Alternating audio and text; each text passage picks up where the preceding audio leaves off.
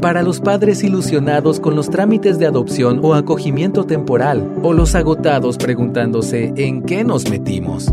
Para el estudiante determinado en hacer la diferencia y para la trabajadora social a punto de perder la fe para el director de un programa de ayuda pensando en cómo llegar a fin de mes y el empresario listo para ayudar, para el que buscando alguna respuesta en soledad nos encontró. Todos sean bienvenidos a otra edición de Religión Pura, el podcast de Alianza Cristiana para los Huérfanos, Evangelio, Familia, Iglesia y Sociedad. Hola, mi nombre es Aisha López. Espero que estén sintonizando, que a mí se sintoniza porque no somos radiotransistores, pero ya se quedó la palabra, ¿verdad? Pero que estén ustedes de verdad conectados y escuchando esto en un momento en el que podamos servirles, edificar y nos encanta saber cómo les acompañamos a cocinar o a caminar o en el tráfico. Em, y es un privilegio para nosotros, eh, pues, tener conversaciones que edifiquen su vida Hoy David y yo estamos acompañados de alguien que nos, nos podría dar clases de locución, de producción, de, de, cómo se es anfitrión. O sea, y estamos súper agradecidos con Dios que ella ha eh, dispuesto su tiempo y su corazón para compartir no solo ese lado profesional, porque es que no puedes dejar en la puerta que es una profesional de, de medios de comunicación, pero que va a compartir una parte quizás muy personal. En Guatemala, Maya Alonso es una personalidad de radio muy querida, muy conocida, una voz muy familiar para muchos guatemaltecos, pero quizás no saben de su historia. Entonces, vamos a compartir hoy un poquito. Entonces, de verdad, eh, gracias Maya por estar. Y mm, David, ¿tú qué sentís de que alguien tan profesional esté con nosotros en este podcast que va, o sea, así creciendo salvajemente? Sí, no, y de verdad que esa es otra bondad que Aisha me regala porque he conocido tantas personas que me dice, no conoces a ella, no conoces a él. Y hemos tenido a, muchos de ellos aquí en el podcast y Ma es otra bendición que he, venido a conocer por medio de, de, Aisha. La que ha sido una bendición que en, algunos, algo también hemos trabajado juntos, ¿verdad, Maya? Y ha sido una bendición y conocerte y estoy muy emocionado también para escuchar esta otra parte que tal vez muchos no conocen y estoy seguro que va a ser una bendición. Así que bienvenida al podcast, Maya. Quizás Maya nos gustaría, ay, perdón, nos gustaría saber un poquito de, de cómo, porque ahorita vamos a conocer un poco tu biografía, pero actualmente a qué te dedicas. Empecemos del el presente al pasado. Muy bien. Primero decir que gracias, el honor y la alegría es toda mía, son eh, la bendición de mi día. Sin duda, sin duda, soy fan de este podcast, lo he recomendado, Em, soy fan de ustedes. Yo sé que la palabra fan no nos gusta mucho, pero si fan es admirar plenamente lo que el otro hace, sí, soy fan de ustedes, de, mm. a lo que se dedican, qué voz más importante que ha levantado Dios a través de ustedes y a través de, todos sus hijos, ¿verdad? Em, claro que necesitamos hablar de esto. Pues mi nombre es Maya Alonso, así me conocen, en realidad Alonso es el nombre de mi esposo pero en realidad me llamo Maya María Ramírez Muñoz. Ese sería mi verdadero nombre. Por asuntos legales, me llamo Maya María Muñoz sin otro apellido.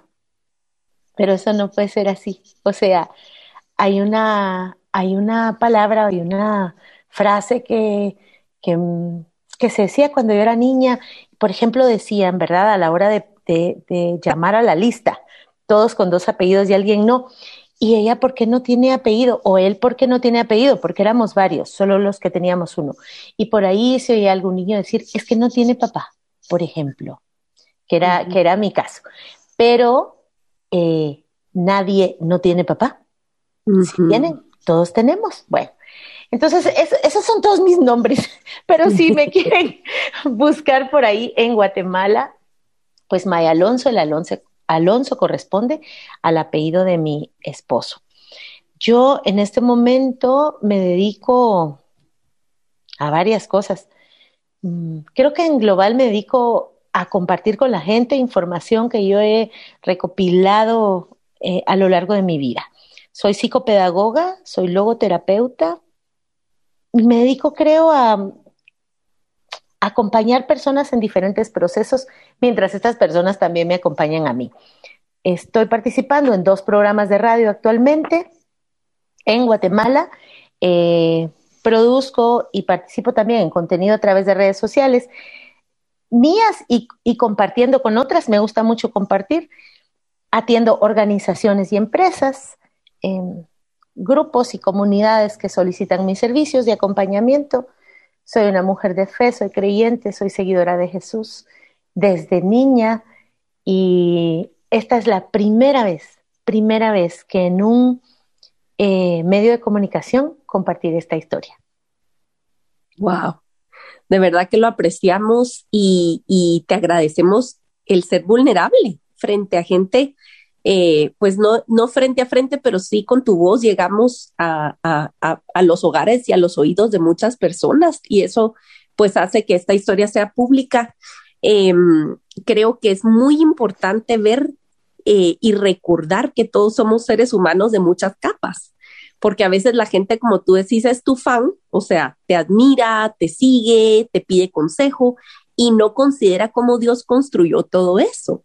Entonces te agradecemos que te tomes el tiempo y la valentía de compartir tu historia. Quisiéramos saber entonces más acerca de ese único apellido. ¿Cuál fue tu origen o cómo fue ese asunto, verdad? Claro. Y, y, saben que estoy ahorita dándome cuenta, ahora mismo, que es la primera vez que lo verbalizo frente a otras personas que no son mi familia.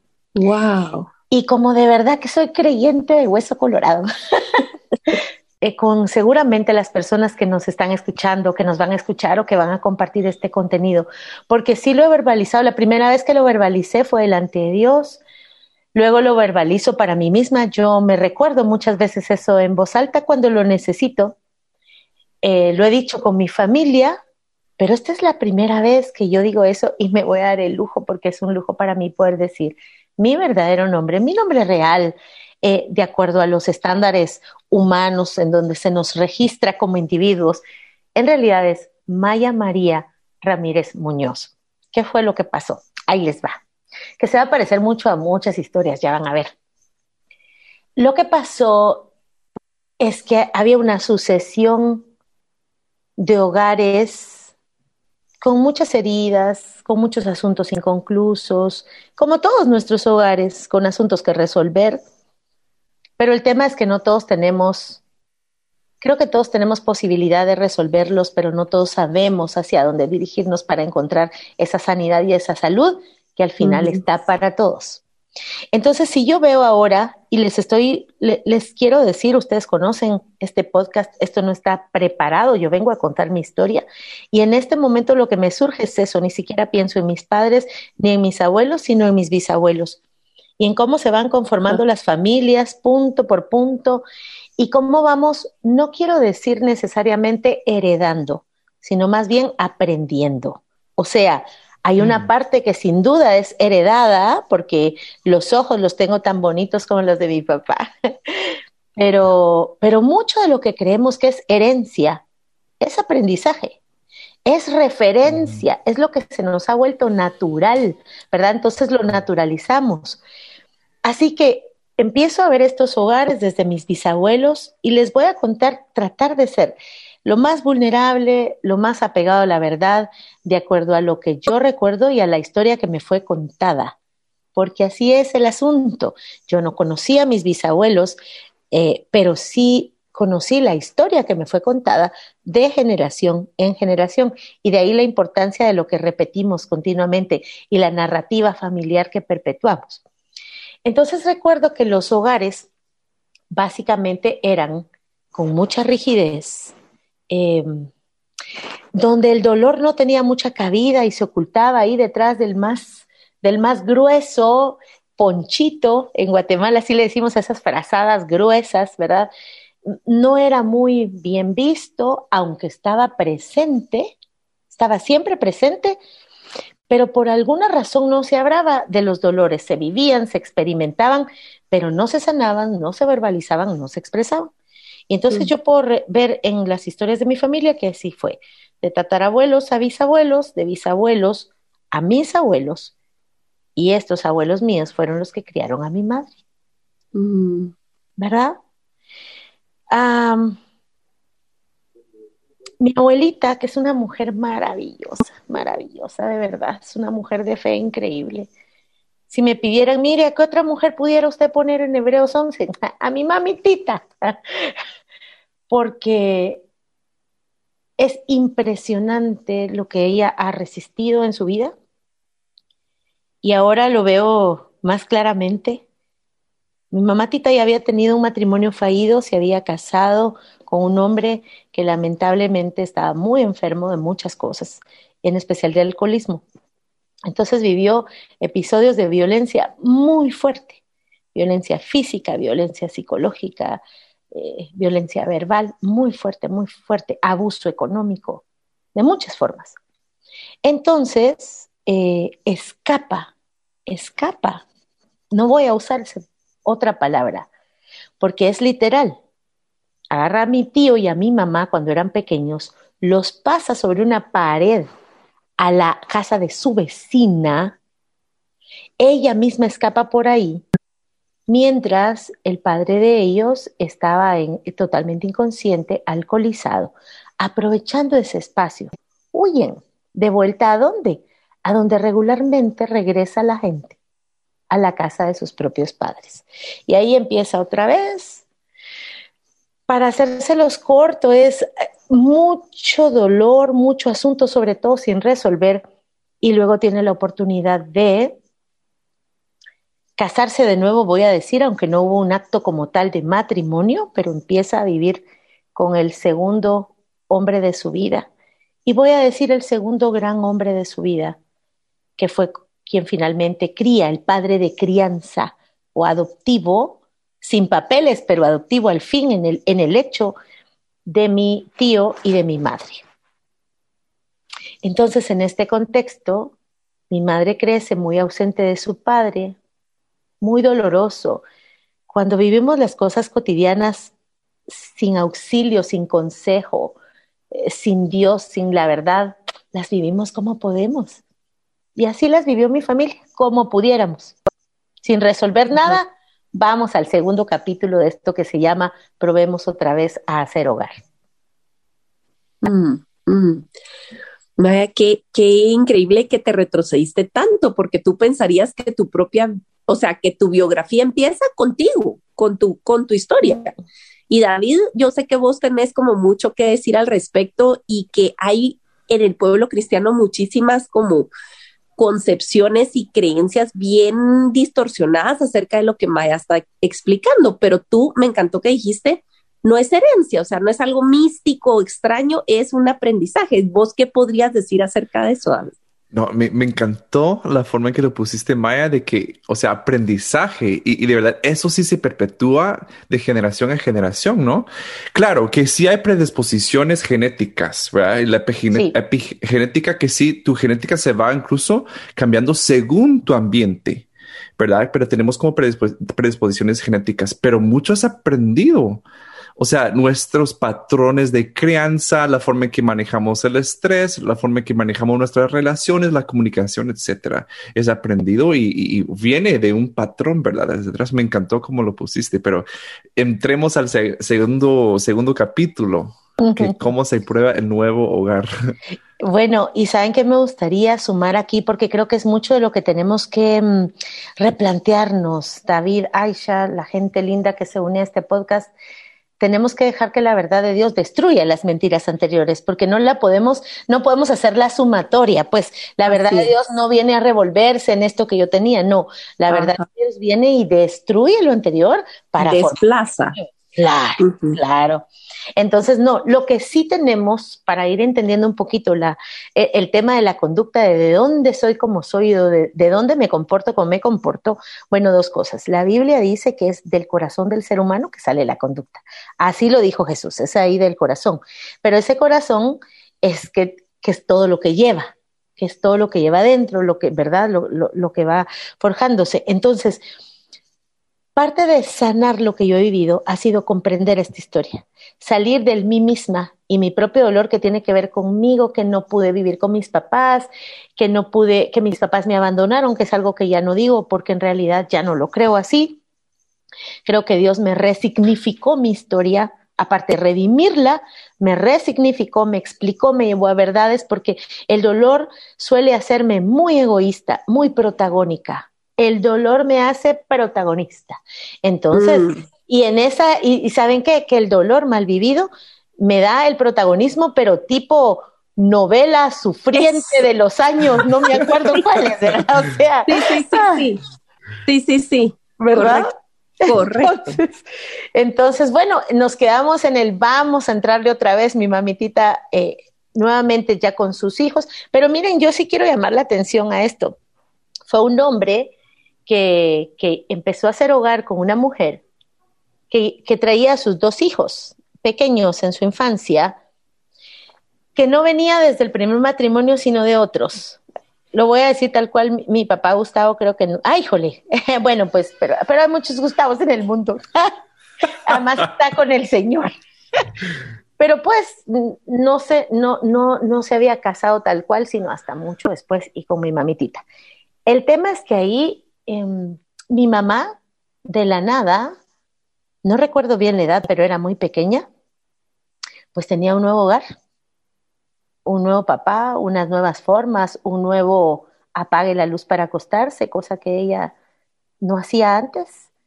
Y en estas nuevas directrices, en estas nuevas formas, que a veces como padres solemos ser tan rígidos sin considerar lo que nuestros niños y niñas sienten, eh, a veces no es tan importante apagar la luz como acompañarles. En fin, nadie puede dar lo que no tiene, lo que no es, lo que no ha aprendido.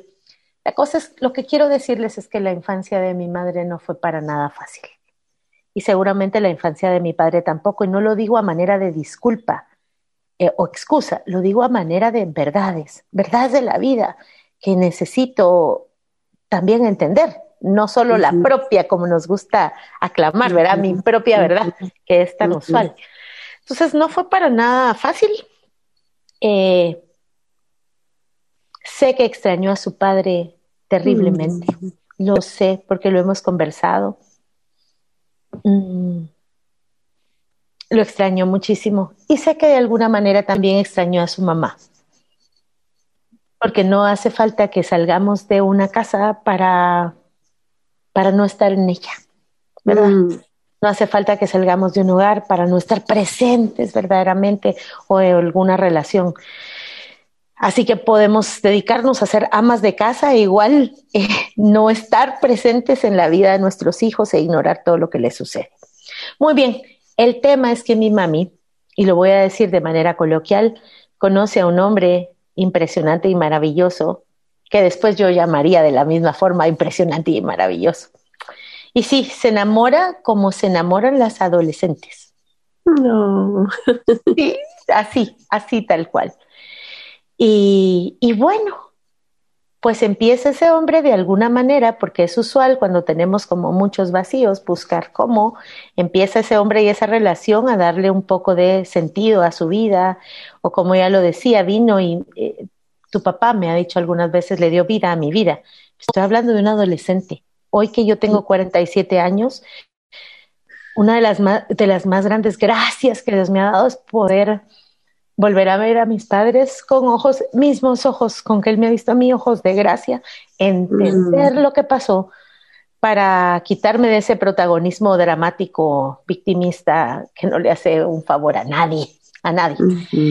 La cosa es que se enamoraron, y la cosa es que ella resultó embarazada. El tema es que era muy difícil para ella ir a decírselo a su mamá y, al que fungía como papá, pero no era. Era muy difícil, entonces decidieron ocultar el embarazo. Entonces mi mamá se fajaba, mi mamá muchísimas ah. cosas, eh, porque qué miedo, qué, qué miedo nos da cuando no hemos construido canales de confianza, de vulnerabilidad, de comunicación. ¿Se imaginan a todos los que nos escuchan? Si nuestros hijos no se sienten con esa confianza para ser acompañados en las noches más oscuras de su vida, mm. ¿a qué van a recurrir? Sí, para afuera. Sí. Bueno, entonces la cosa es que así fue. Em, finalmente, pues e, el tema con un embarazo es que no se va a poder ocultar siempre. Saben que ella me cuenta y me lo contó ella. Todo lo que les digo es porque ella me lo contó. Y me cuenta que, que, hasta todavía concursó, compitió en, una, mm, en un asunto de karate porque mi papá estaba, sí, así mismo. mi papá era, era maestro de artes marciales y por supuesto la había reclutado. Mi papá era un personaje, aparte de ser persona, era un personaje. Em, la cosa es que todavía compitió. Bueno, en fin, ya no habiendo, ya, ya no pudiendo ocultarse más, pues van a anunciar, ¿verdad? Que, que, pues que estaba embarazada. Y mis abuelos responden de acuerdo a los, bueno, yo nací en el 74. Yo creo que respondieron con la conducta de la época. La conducta de la época dictaba un drama total con esta frase, ¿cómo pudiste hacernos eso? Y en realidad yo quiero, pero requete cuestionar la pregunta, porque cuando me ha tocado desde la terapia acompañar personas, yo le digo, mire, Vamos a repensar un poquito esta frase porque yo le aseguro que su hijo o su hija es la que menos estaba pensando. eran ustedes, señora, eran ustedes, señor. Vamos a ubicarnos. Esto no es algo que los hijos le hacen a los padres. En todo caso, se lo hacen a sí mismos. Lo viven ellos mismos. Pero, pues, mi madre y mi padre le llevaba muchos años de edad. Mi madre lo vivió así y, y pues eh, nos mudamos a la casa de mi papá, pero ¿qué creen? A escondiditas. Es que es una cosa. A escondiditas, pero así fue. No lo quiero hacer tan largo. El tema es que nací y para cuando nací ya la cosa iba como abriéndose un poco más para quienes serían los abuelos, pero pude vivir, vivir con mis padres muy pocos meses porque por alguna razón ellos consideraron que era mejor para mí. Esta es la historia que yo he escuchado todo el tiempo, así que es lo que yo puedo compartirles. Sé que de toda esta historia que les digo, dos cosas. Dios sabe que esto es verdad para mí porque así fue como lo he escuchado, pero también sé que Dios sabe las verdades más profundas de esta historia. Entonces el tema es que ellos eligieron que lo mejor sería para mí e incluso para ellos que yo viviera con mi mamatita y mi papá Gustavo, que yo viviera con mis abuelos. Y, y pues así lo hicieron. Llegaron, eh, llegaron a una especie de acuerdo. Se dice que mi papá Gustavo no muy que quería. Es que recuérdense que era un hombre que no tenía hijos en común con su esposa, que ya había criado dos y ahora le venían con una nieta. Pero así fue el asunto que dicen que me lo, me dieron siendo bebé para que él me cargara. Mm. Y dicen que yo me aferré a su camisa y que cuando me quisieron quitar yo no me soltaba. Y entonces ese hombre de ceño fruncido y mal encarado, porque mi papá Gustavo era mal encarado, pero no se dejen guiar por el mal encaramiento, de verdad. Yo encontré un corazón amoroso, generoso, encontré un hogar en él. La cosa es que desde ahí ya no me fui de aquella casa que fue mi hogar. Desde ese día hasta el último día que salí de ahí para casarme. Wow. Vaya, mira, ese recorrido que nos acabas de dar, yo no sé cuántas personas están oyendo diciendo, ¡Ah!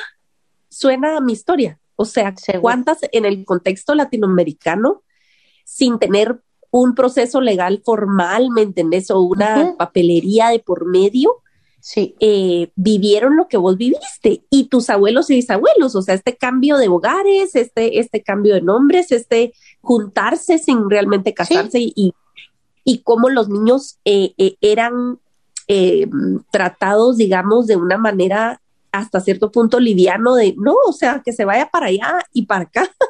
o sea, y nos, y fíjate que yo creo que, que este es un podcast muy valioso porque muchísimas familias, incluso en nuestro grupo de apoyo de jóvenes adultos que fueron adoptados, tenemos historias de adopción, porque esto es una historia de adopción al final de Así es. que no tiene un nombre legal formal, pero que eso es. Y entonces tenemos una abundancia y ustedes en sus prácticas profesionales lo han de tener que nombrar o explicar, mira lo que viviste fue esto, o mamás o papás que están adoptando y no lo saben porque se casaron y alguien ya tiene, entonces son familias mezcladas y esto es una situación súper común que necesitamos abordar y necesitamos esclarecer. Ahora, vos tenés una gran ventaja y es que tenés comunicación y tuviste comunicación con la gente mayor, o sea, con tus, eh, tus papás, tus abuelos. Eh, ¿Qué pasa, David, cuando alguien no tiene el lujo de, que alguien te cuente la historia? ¿Y será eso elemental o no para tu sanidad? Qué, difícil pregunta, Isha, porque, ¿y, sabes qué pasa? Como dijo Maya, ella sabe una verdad, que para ella es la verdad. Dios es dueño de toda la verdad y él conoce realmente incluso hasta las motivaciones de los corazones de cada quien en la historia. Entonces yo creo que hay algunas historias en donde se puede privilegiar más información y otras en donde he hablado con personas que cero información de su familia biológica, cero, o sea, ni siquiera nombres, nada. O sea, sería imposible identificarlos, o sea, si lo viera en la calle, ¿verdad? Es imposible. Em, claro. puede ser un obstáculo para la sanidad, pero tampoco la, tener la información es garantía de sanidad. Y todos nosotros, perdón, dale. No, dime, dime David. Yo, no, que todos conocemos casos en donde se conoce toda la verdad, tienen toda la información y están estancados en un lugar donde no quieren buscar la sanidad o no están dispuestos a tomar los pasos, ¿verdad? Entonces no implica eso necesariamente. Sí, porque algunas veces saber la historia, es que saber la historia ahora, a mis 47 años, yo, yo puedo significarlo y verlo y está muy bien, pero esta historia me valía cero o menos que cero o era muy dolorosa. Yo recuerdo a los nueve, a los diez, a los quince. O sea, la historia me era insuficiente, lastimosa, doliente. Eh, y hubo un momentito en mi adolescencia que yo dije, a mí qué, pero qué re que te me importa a mí. Porque aparte, estas historias nunca son suficientes cuando tu corazón está anhelando otra cosa. Entonces, no importa cuánta explicación te den, incluso o sea, de verdad, si tu corazón no está abierto, eh, eh, podemos ver en la Biblia cómo Dios viene y revela sus planes y a uno, uno los escuchó en mandarín, ¿verdad? O en sánscrito, porque esto padre. No, entonces, creo que una vez, porque, porque, porque me daba más hambre de saber, y una cosa que yo, que yo quiero aquí recalcar, porque creo que es mucho lo que ustedes hacen y que esta comunidad que hemos formado es a lo que se dedica. Si algo yo le agradezco a Dios es que siempre tuve otros adultos alrededor significativos, hablando y construyendo mi vida con la verdad, con amor, con respeto, con dignidad. Y también tuve, pero no solo de niña, sino que sigo teniendo, porque los adultos necesitamos otros adultos significativos que nos ayuden con todo esto. Entonces, una vez em, entré de alguna manera en, como con un poco de más hambre, me reúno con un amigo mío muy querido, que es que Dios lo usa mucho para hablarme, es muy sabio. Y le estaba yo contando y le, le empezaba a decir como los puntos ciegos de mi historia. Y él me dice, mira Maya, Dios es el dueño de todos los misterios. Y si Él es el dueño, a Él hay que dejárselos. Yo creo verdaderamente que lo que Dios te permite saber, con eso podés lidiar. Lo que no te permite saber, eso es parte también de su gracia y de su bondad para contigo. Y entonces me cuenta de un mar, que no recuerdo el nombre, pero, pero si en otra ocasión estoy con ustedes, les voy a dar el nombre de ese mar. Me dice, hay un mar que está limpio, que está esto y me describe muchas cosas, pero ¿sabes por qué está así? Porque nadie lo ha tocado. Entonces hay cosas en tu historia que si Dios no permite que las toques, así está bien. Entonces, yo cuento esta historia porque es la mía y creo que es valiosa para si alguien puede hacer este recorrido. Saben que humanamente a mí me ha llevado más a la comprensión y espiritualmente a todo lo demás, a ver cómo de verdad el amor de Dios está para todas las familias, independientemente de la historia, de la estructura, de las heridas, de los dolores. Pero como ser humano, ser humano, yo sí sé que voy necesitando comprender un poco, porque uno solo no comprende. ¿Cómo fue que pasó? No se explica. Hay algo que en uno se dice, no, pues, esto no debería haber sido así. Ajá, ajá. Y hasta que uno pasa ahí de ahí, ¿verdad? Yo estoy, estoy pensando en, en, unas dos, tres cosas mientras te escucho. Eh, primero, eh, leamos la Biblia, leamos las genealogías y claro. fijémonos en los relajos y en los desastres que están en la familia, en el mismo árbol genealógico de nuestro Señor Jesucristo. Que Dios los bendiga a todos, mira vos. Son un relajo, o sea, de verdad es gente rota con necesidad de salvación. O sea, de ver, no hay una familia, un individuo que no necesite sanidad.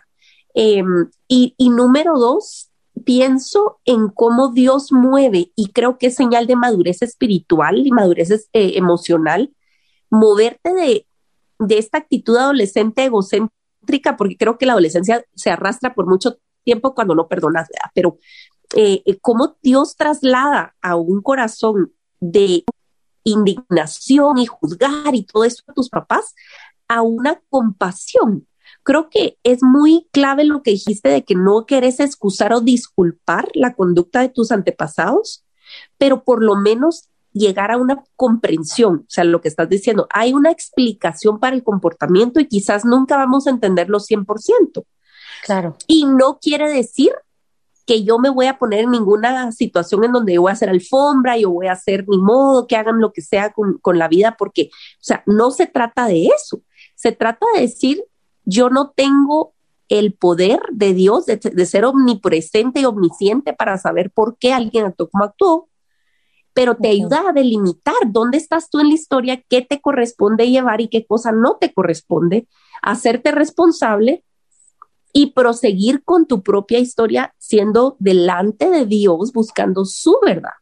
Y eso cambia todo. Aunque no puedas cambiar el pasado ni tus antepasados, sí puedes cambiar tu entendimiento y puedes vivir una vida en libertad en base a la verdad de Dios.